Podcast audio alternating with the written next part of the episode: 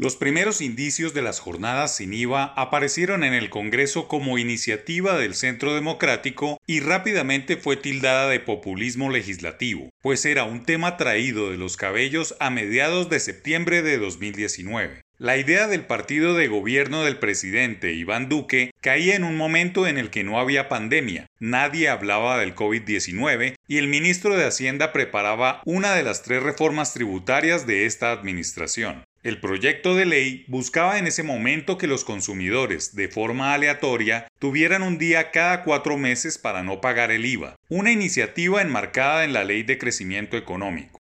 Una vez llegó la pandemia y sembró estragos en la economía, el equipo económico del Gobierno Nacional anunció que debido a la situación económica derivada del coronavirus, se implementaban esas jornadas para estimular el consumo y ayudar a las ventas de las empresas afectadas los colombianos podrían adquirir solo algunos productos que estarían exonerados del impuesto de consumo. El primer ejercicio en ese momento se enmarcó por los días en que los trabajadores reciben la prima de medio año y fue muy criticado, pues no consideró temas como las aglomeraciones, el distanciamiento y los ya habituales protocolos sanitarios. Pero al final se sembró una idea que poco a poco ha ido calzando y sobre la cual se puede ir construyendo una cultura de consumo inteligente en la que no todo debe ser comprar por comprar, sino hacerlo de manera consciente y sostenible. Por ejemplo, ir perfeccionando esos días con objetivos precisos para las personas y las empresas, en las que todos ganen, pues no se puede perder de vista que los días sin IVA es un regalo de los colombianos para los colombianos. Es una suerte de círculo vicioso en el que el consumidor no paga un IVA, se ahorra 19% en las compras.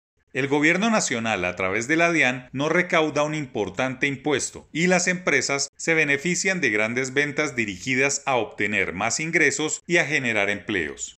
Las jornadas sin IVA no son un regalo de los comerciantes a los consumidores, es un ahorro que ellos hacen de sus impuestos, una suerte de devolución del IVA.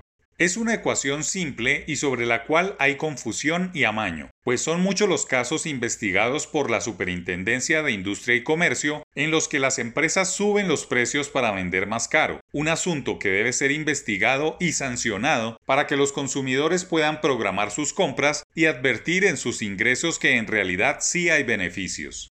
Los días sin IVA llegaron para quedarse y eso está bien. Que sean los mismos consumidores quienes programen sus compras dirigidas a verdaderamente obtener beneficios, no programados para quitarles sus escasos ingresos. Por ejemplo, debe haber una reagendación o reprogramación con base en las necesidades básicas de las personas y ampliarlo a todos los productos y servicios. En enero debe haber un día sin IVA, para beneficiarse de bajos precios en útiles escolares. En junio, otra jornada sin impuestos, para poder ir de vacaciones en un mes lleno de puentes. Y al final del año, en noviembre, debe sincronizarse el día para que la gente pueda comprar sus regalos. Sería un gran avance ir en el sentido de planeación de gastos familiares.